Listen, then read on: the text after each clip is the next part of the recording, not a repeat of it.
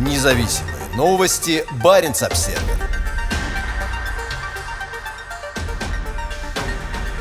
Первое в этом году судно отправилось по Севморпути на восток. На этой неделе новейший российский ледокол «Сибирь» прошел самые сложные ледовые участки Северного морского пути. В Москве заявляют о растущей важности арктического маршрута в Азию из-за западных санкций. 17 июня мощный атомоход зашел в пролив Вилькицкого, который все еще затянут мощными льдами. Это один из самых сложных участков удаленного арктического морского пути. Здесь сильные течения, и большую часть года для прохода требуется помощь ледокола. «Сибирь» — первое в этом году судно, отправившееся в самый далекий и наиболее сложный в ледовом отношении сектор Северного морского пути – морской транспортной артерии, протянувшейся между архипелагом Новая Земля на западе и Беринговым проливом на востоке. У атомного судна есть необходимая для этого мощность. Это второй мощный российский ледокол нового поколения, задачей которых является обеспечение круглогодичной навигации по СМП. В середине июня он вышел из Обской губы, где занимался ледовой проводкой судов в порты Сабета, Утренний и терминал Ворота Арктики и обратно.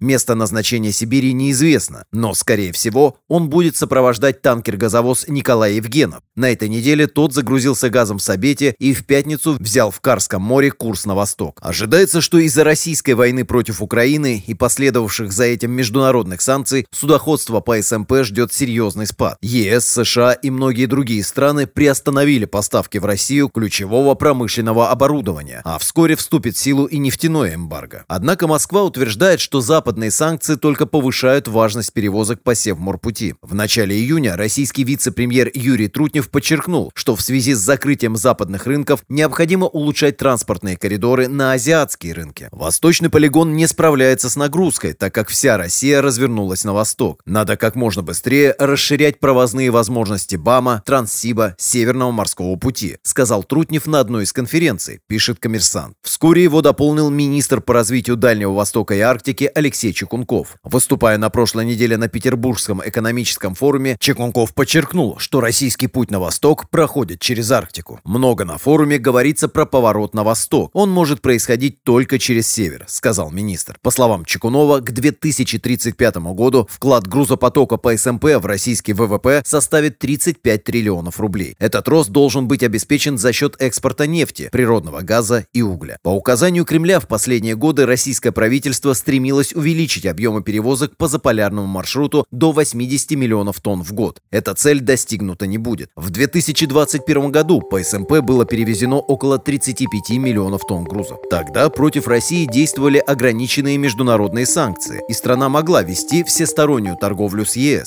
Сегодня экономические отношения парализованы, а санкции угрожают остановкой значительной части российских промышленных проектов в Арктике, например, крупных СПГ-проектов. Китай и другие друзья России в Азии России не смогут в обозримой перспективе компенсировать потери от сокращения объемов торговли.